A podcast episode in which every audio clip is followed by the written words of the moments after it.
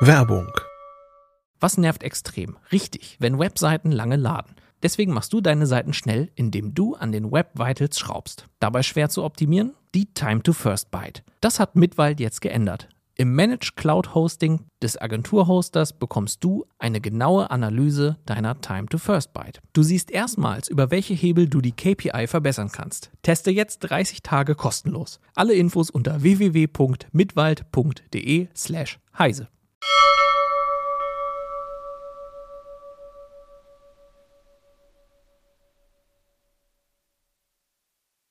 Wi-Fi 7 ist da, aber was kann es eigentlich und will man es haben?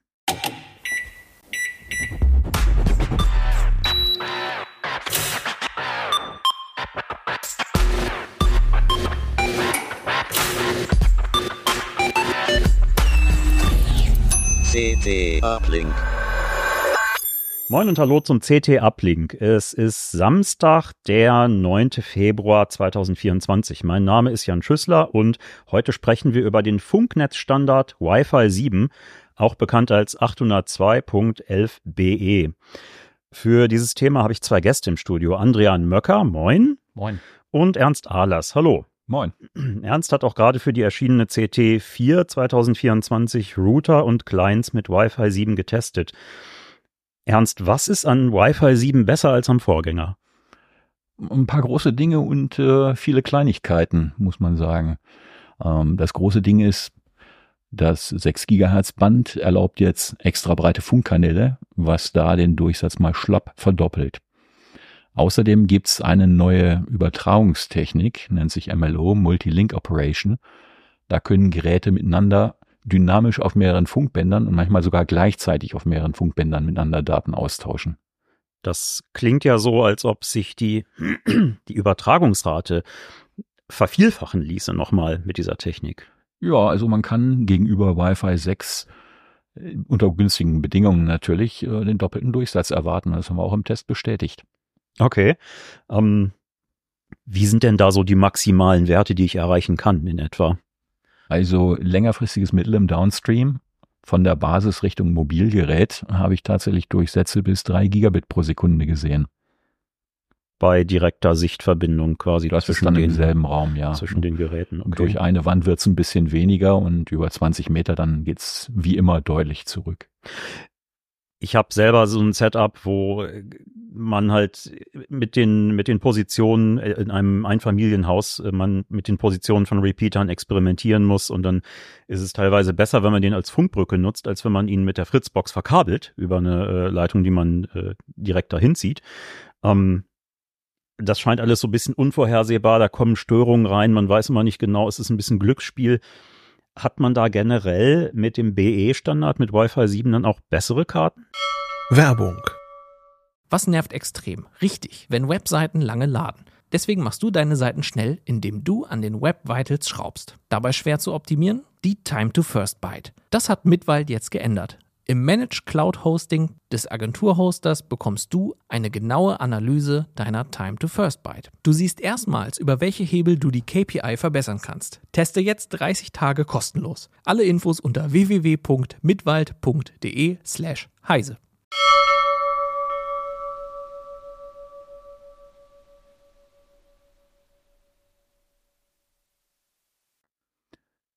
Naja, die Physik ändert sich nicht. Äh, die grundlegende Technik bleibt die gleiche.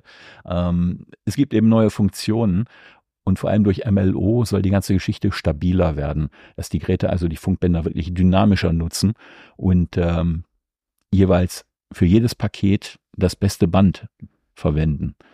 Das heißt, im Schnitt steigt der Durchsatz. Es gibt ja dieses, diese Geschichte, was ich in der Fritzbox immer sehe, wenn ich mir die WLAN-Protokolle anschaue, dass er äh, 5 Gigahertz Kanäle deaktivieren muss, weil andere hoch, äh, ja, ich sag mal, andere Clients mit hoher Priorität, ich glaube, irgendwelche öffentlichen Funkgeschichten sind das dann.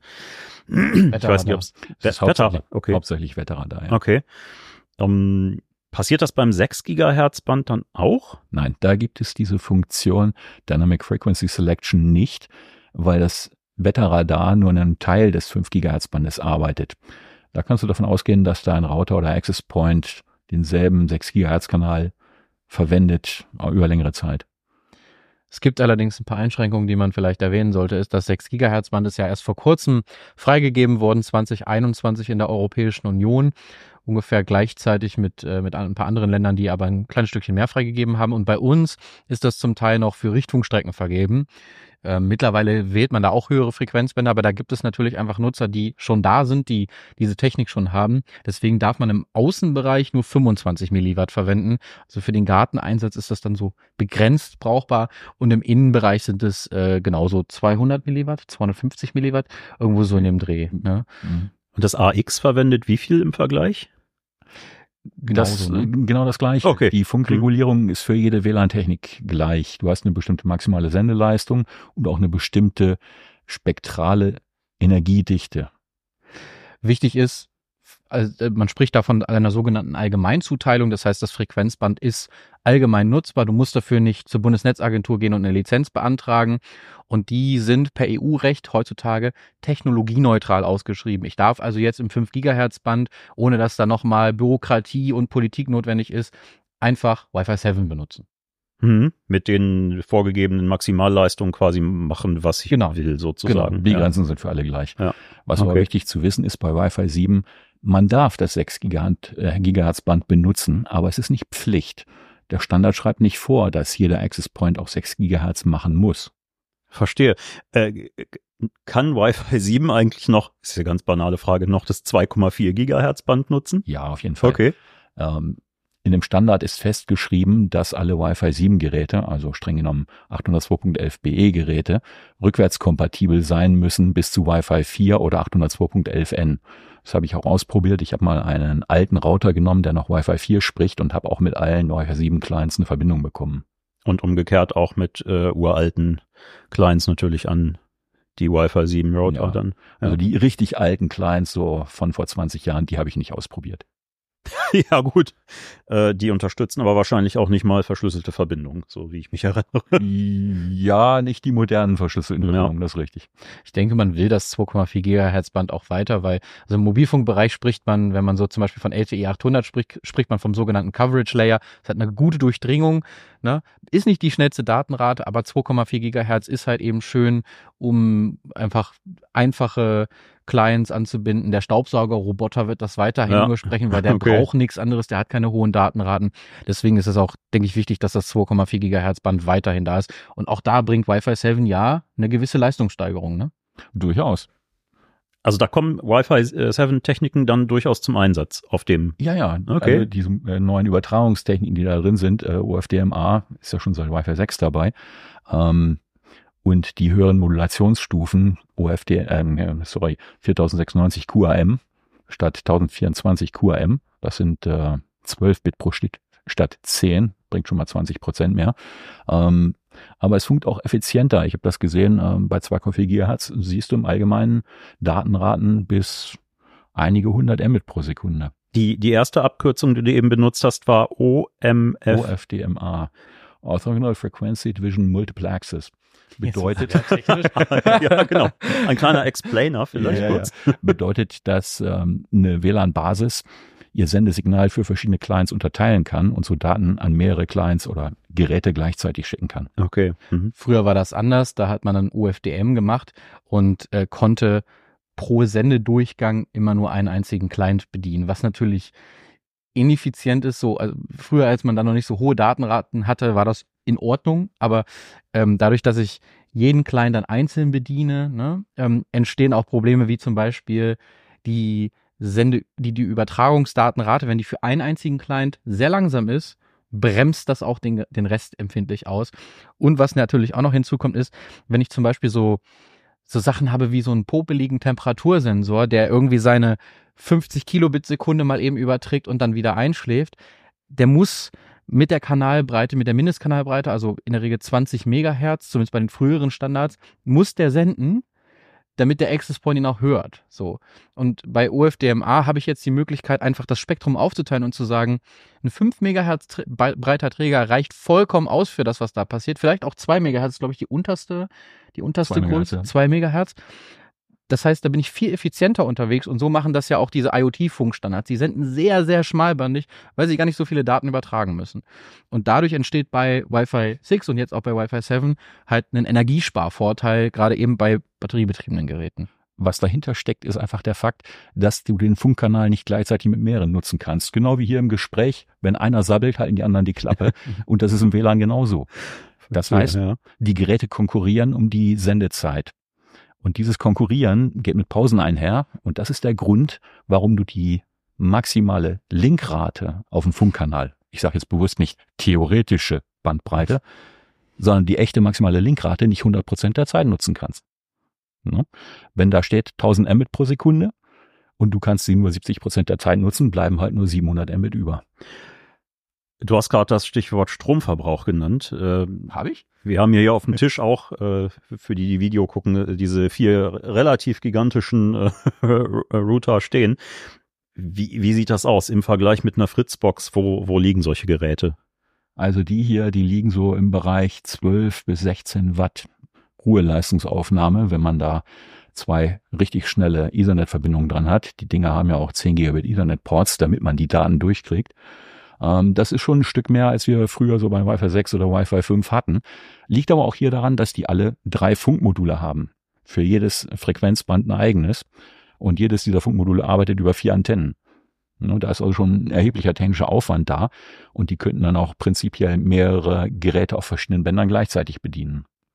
Ich habe also rund zwölf Antennen in diesen Geräten. Das wird dann technisch ein bisschen zusammengeführt. Die, äh, okay. die echten physischen Antennen, die werden dann zum Beispiel für 2,4 und 6 Gigahertz gleichzeitig benutzt.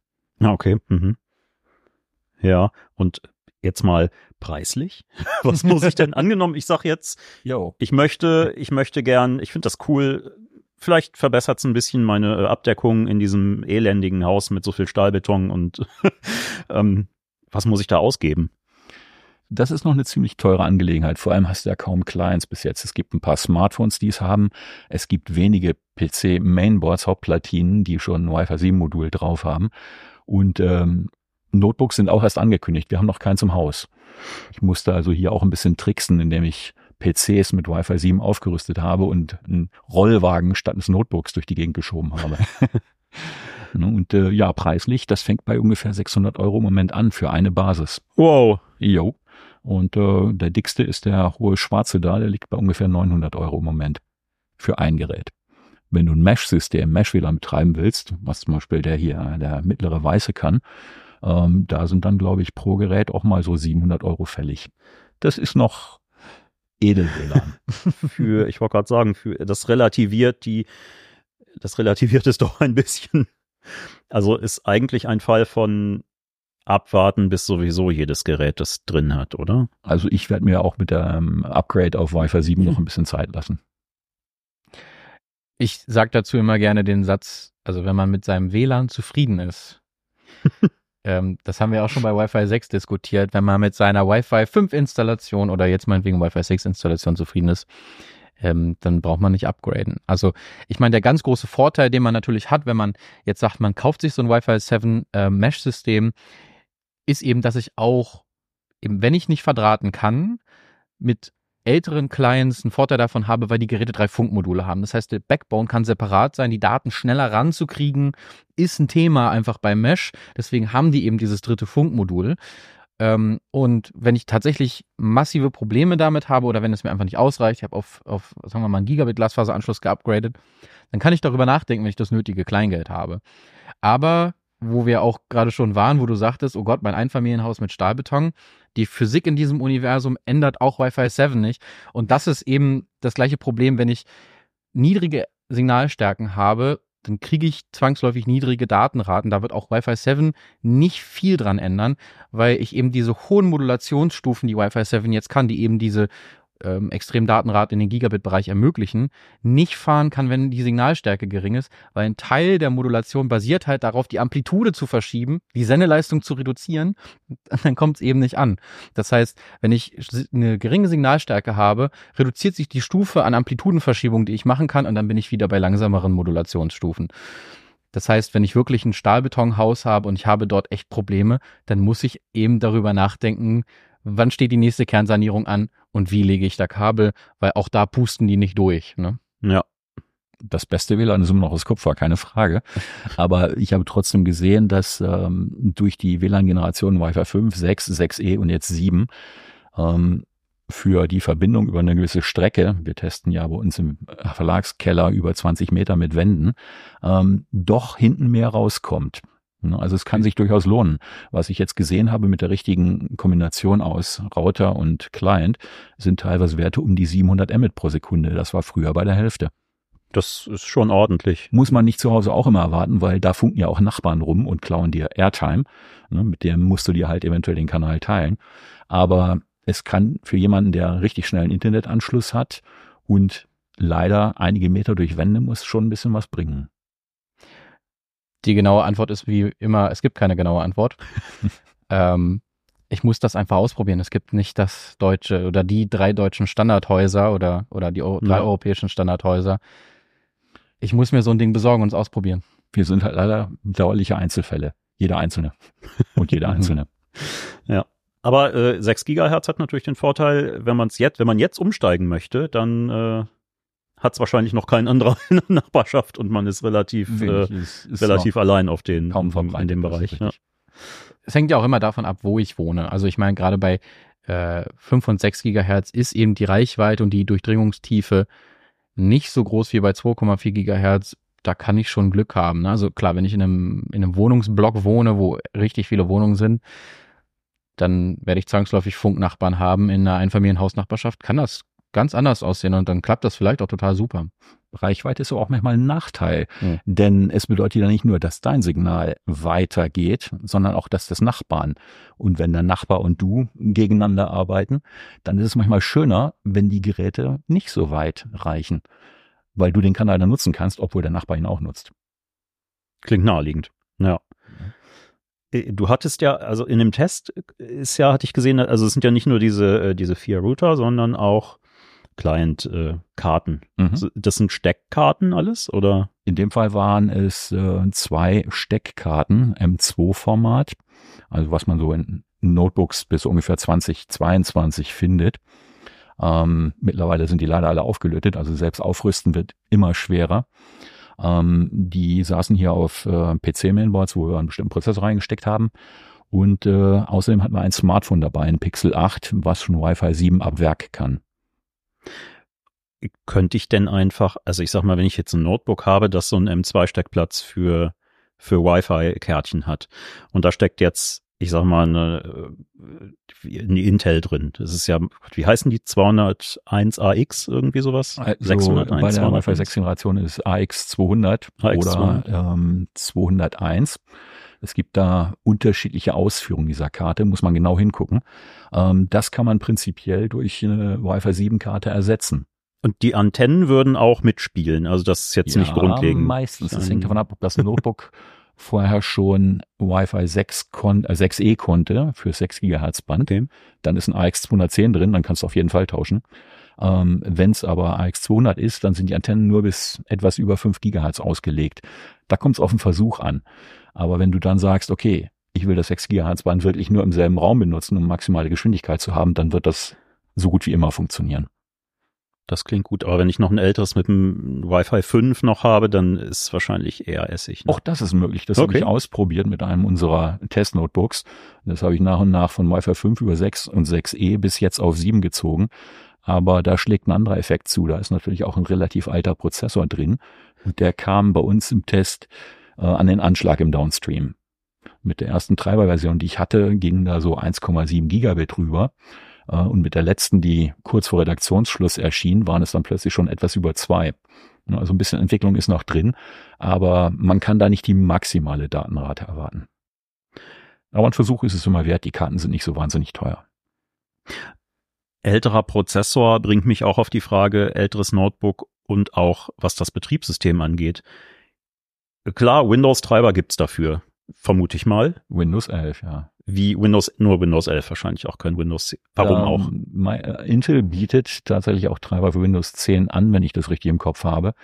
Das muss nicht so bleiben mit den nächsten Treibergenerationen, muss man abwarten. Wie sieht's aber mit Linux aus?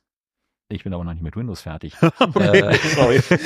ähm, Microsoft hat äh, bei Windows 10 Wi-Fi 7 nicht nachgerüstet, soweit ich weiß. Ich konnte es leider nicht ausprobieren. Also wer jetzt auf Wi-Fi 7 upgraden will, der muss wahrscheinlich auch Windows 11 in Kauf nehmen. Hm, ja, verstehe. Und Linux, ja. Ähm, die Intel-Karte ist unter Linux schon sehr gut unterstützt. Ich hatte mit einem aktuellen Kernel keine Probleme, die einfach zu benutzen. Wird erkannt, nutzt auch die hohen Datenraten, läuft einfach. Ähm, okay. Mit einer anderen Karte, die war in einem Notebook leider nicht zu betreiben. Das war ein Qualcomm-Modul, also mit einem Qualcomm-Chip drauf. Ähm, aber die lief auf dem PC-Mainboard. Da sah ich sie zwar unter Linux, aber ich kriegte sie nicht zum Funken. Da ist noch ein bisschen Arbeit an den Treibern nötig. Ja, ja gut. Wird aber sicherlich kommen. Also wäre jetzt die Frage. Ist eine Frage der Zeit. Also im halben Jahr wird das anders aussehen, denke ich. Sind das, äh, sind das dann eigentlich quelloffene Treiber unter Linux? Nur teilweise. Es ist meistens ein Binary Blob drin, ähm, eine Firmware für die Karte, die beim Start des PC-seitigen Treibers in die Karte runtergeladen wird. Okay. Äh, da kommen wir auch nicht drum rum. Das müssen die Hersteller machen, um die Funkregulierung einzuhalten, die ja von Land zu Land verschieden ist. Das klingt naheliegend, ja. Super spannend. Habt ihr noch was, was ihr dazu sagen möchtet? Oh, wir haben ein Thema noch gar nicht gestreift. Das Thema Multilink Operation. Ich hatte es nur kurz angedeutet. Ja. Im Eingang. Ähm, man denkt zunächst einmal, wenn so ein Gerät Multilink Operation macht, dann sendet es tatsächlich auf zwei oder sogar drei Funkbändern gleichzeitig Daten. Das ist aber der Maximalausbau. Das ist natürlich ein extremer technischer Aufwand. Ne? Also so in den guten Mesh-WLAN-Geräten findest du das, die können das. Ich hatte im Mai letzten Jahres mal ähm, Vorseriengeräte da, die haben tatsächlich auf 5 und 6 Gigahertz gleichzeitig Daten übertragen. Okay. Da habe ich dann auch im Backbone zwischen den Mesh-Nodes äh, Datenraten bis über 7 Gigabit pro Sekunde gesehen. Das ist schon ganz anständig. Ich glaube, was du vergessen hast, ist der Ausflug in die Zeit davor, den, den unsere Zuhörer und Zuschauer vielleicht noch kriegen sollten wenn man früher sich einen Router gekauft hat, dann, oder auch heute ja noch, dann standen da ja immer großartige Datenraten drauf. Und ähm, ja, die haben die auch erreicht, nur halt eben nicht in Summe. Äh, also nur halt eben in Summe und nicht einzeln. Dieses Multilink Operation bringt eben was ganz Neues und zwar, dass eben auf diesen beiden Funkbändern gleichzeitig gesendet werden kann. Das gab es vorher nicht. Es gab es vielleicht mal proprietär, ne, irgendwie irgendwelche irgendwelche Hersteller, die da irgendwie was was gebaut hatten, aber das ging vorher nicht. Also mein Handy hat sich für 5 Gigahertz oder 2,4 Gigahertz entschieden, nicht für beides gleichzeitig. Und eben so erreichen wir das ja auch erst, ne? Also eben diese hohen Datenraten. Der Nachteil ist leider, diese echte, dieses echte gleichzeitige Senden oder Empfangen in mehreren Funkbändern wird sehr wahrscheinlich eine Geschichte von Mesh-WLAN bleiben, wo die Nodes untereinander das miteinander machen. Denn die haben die drei Funkmodule so ein Smartphone oder Notebook hat beispielsweise ja nur eins, das nicht wirklich gleichzeitig in zwei Funkbändern senden kann. Ne? Man kann da ein bisschen tricksen, aber für diese Mobilgeräte ist wichtig, dass MLO die Bänder dynamisch nutzt. Du kennst das von älteren WLAN-Standards. Hm, wenn du mit dem Smartphone durch die Wohnung gehst, wechselt es plötzlich das Funkband von 5 auf 2,4 ja. Gigahertz. Mhm. Du hast einen kurzen Ruckler im Video oder einen kurzen Aussetzer im VoIP-Telefonat. Äh, das fällt mit MLO dann weg. Denn da hält das Smartphone die logische Verbindung zur Basis tatsächlich in beiden Bändern. Okay. Die ja. logische Verbindung, also Layer 2, die reißt nicht ab. Und das ist ein Riesenvorteil. Also WLAN wird auf jeden Fall mit der Zeit stabiler durch Wi-Fi 7. Die aktuellen Geräte können das MLO auch schon. Prinzipiell. Ich habe es noch nirgendwo beobachtet, auch noch nicht gezielt testen können. Ähm, bei einem Hersteller hieß es auch ganz klar, ja, es ist vorbereitet, aber wir haben es noch nicht aktiviert. Okay. Ne? Man muss dazu auch sagen, ähm, Firmware Update. Die Wi-Fi Alliance, eine Herstellervereinigung, die so ein freiwilliges Wollsiegel für WLAN rausgibt, ähm, macht Prüfpläne, hat den jetzt auch Anfang des Jahres zur CES veröffentlicht und äh, ist da relativ nachgiebig. MLO wird dann nur in bestimmten Konstellationen gefordert als mandatory, ist aber sonst optional. Es ist immer noch ähm, Sache der Hersteller, solche Funktionen auch tatsächlich umzusetzen, die der Standard ja beschreibt und nicht fordert. Es gibt auch noch ein interessantes Problem, was ähm, der Artikel von Dujan und seinen Autoren beleuchtet. Und das ist, wie man eigentlich Pakete sortiert. Im Vollausbau, wenn man gleichzeitig auf diesen drei Bändern sendet, hat man ja in den meisten Fällen drei unterschiedlich schnelle Kanäle. Und wenn ich darüber dann Pakete sende, dann kann es sein, dass die in unterschiedlichen Reihenfolgen und Geschwindigkeiten auf der anderen Seite ankommen und dann muss ich die irgendwie sortieren.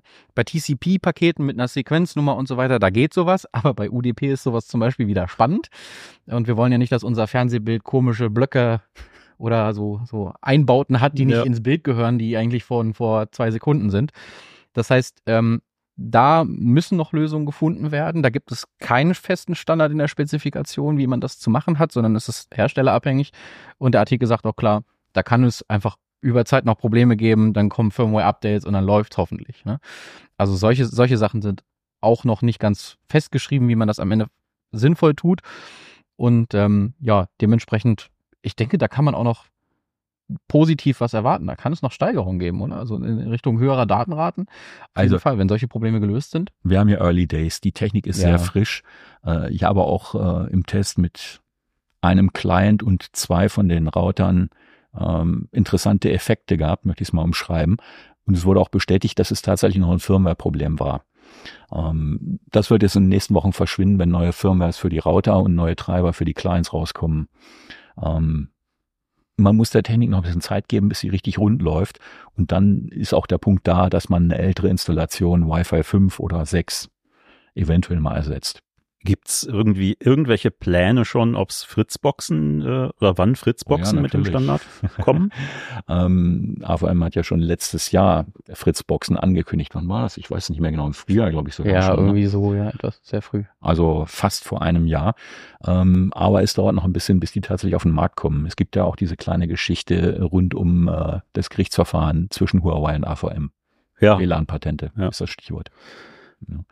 Aber ich denke, ähm, AVM ist wa wahrscheinlich einer der Hersteller, die ein bisschen gründlicher vorbereitet, um dann auch ein stabiles Produkt auf den Markt zu bringen, sodass der User nicht sich ärgern und immer updaten muss. das war auch mit den AX-Geräten mein Eindruck, dass die ein bisschen später am Markt waren als andere, aber dafür man sagen konnte, das läuft eigentlich relativ verlässlich. Naja, es gibt ja. immer so ein paar Frühstarter und zu denen gehört AVM typischerweise nicht. Ja. AVM hat oft, glaube ich, an die zwei Jahre zwischen Ankündigung, ne, also zwischen, zwischen sechs Monaten und irgendwie zwei bis drei Jahren zwischen der Ankündigung von einem Gerät und dem tatsächlichen Release. Ne? Irgendwie so, je nachdem, wie weit die Technik ist.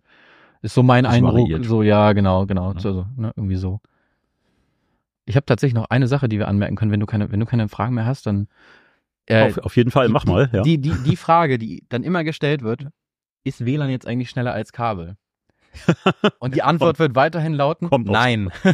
nein. Also wir haben natürlich, wir sehen hier 10 Gigabit Ports, 2,5 Gigabit Ports. Das schränke ich ein. Nein, wenn du keine Fehler bei der Verkabelung machst. Ich habe auch Ja, den ja. Fall gehabt, dass ein Stecker mal nicht richtig kontaktiert hat. Es gab neulich auch mal wieder eine Leseranfrage dazu. Da hat die Verbindung halt nur 100 Mbit hergegeben. Dann muss man auch mal das Patchkabel tauschen, dann hat man wieder ein Gigabit oder mehr. Also dann schränke ich es mal ein. wird WLAN schneller, wird WLAN jetzt schneller sein als eine professionell ausgeführte, mit funktionierender Technik gebaute Netzwerkverkabelung? Die Antwort ist nein. Also mit moderner Cat 8 Verkabelung, ich glaube, wir gehen so langsam in den Bereich. Es gibt, glaube ich, schon eine Spezifikation für 25 Gigabit über Kupfer, über Kategorie 8 Kabel. Die hier haben 2,5G, 10G Ports. Ähm, und wenn die Netzwerkverkabelung vernünftig ausgeführt ist, ist, ähm, ist das definitiv auch schneller. Und das ist übrigens auch ein guter Tipp, wenn man jetzt zum Beispiel sich ein Mesh-Kit kaufen möchte. Ähm, die haben ja normalerweise, wenn man ein vernünftiges, teures Mesh-Kit kauft, drei Module, um eben dieses separate Backbone-Modul zu haben. Das kann man sich sparen, wenn man eine Netzwerkverkabelung zu Hause hat, weil dann ist der Backbone nämlich das. Ne? Der große Vorteil, der große Vorteil aber ist ja auch, wenn man den Kabel-Backbone hat, wird keine Airtime gebraucht und es bleibt mehr Funkspektrum über für alle anderen. Genau. Aber was ich noch dazu fragen möchte ist, ähm, wir haben von das Thema Energieaufnahme gehabt. Wir liegen hier so bei bis zu 15 Watt, 16 Watt. Ähm, das ist aber auch gut investiert. Ich habe ja auch getestet, was diese Router umsetzen können zwischen Internetanschluss und internem Netz. Und die haben alle 9,4 Gigabit geschafft. Solltest du also in ein paar Jahren einen 10 Gigabit Glasfaseranschluss zu Hause haben, wirst du die Leistung durch diese Geräte auch in dein Heimnetz bekommen. Verstehe, ja. Ja, klasse. Ich danke euch. War äh, super interessant. Ähm, ihr könnt in der aktuellen CT4 2024 äh, die Tests von äh, Ernst nachlesen und auch den kurz angerissen von Andy kurz angerissenen äh, Artikel, den der Kollege Dujan zusammen mit Autoren geschrieben hat. Ähm, der so ein bisschen mehr in die technische Tiefe geht, wie mit welchen Techniken Wi-Fi 7 eigentlich im Detail arbeitet. Ja, holt euch die CT4 2024 oder auch eine andere Option ist zum Beispiel Heise Plus gibt's die Möglichkeit.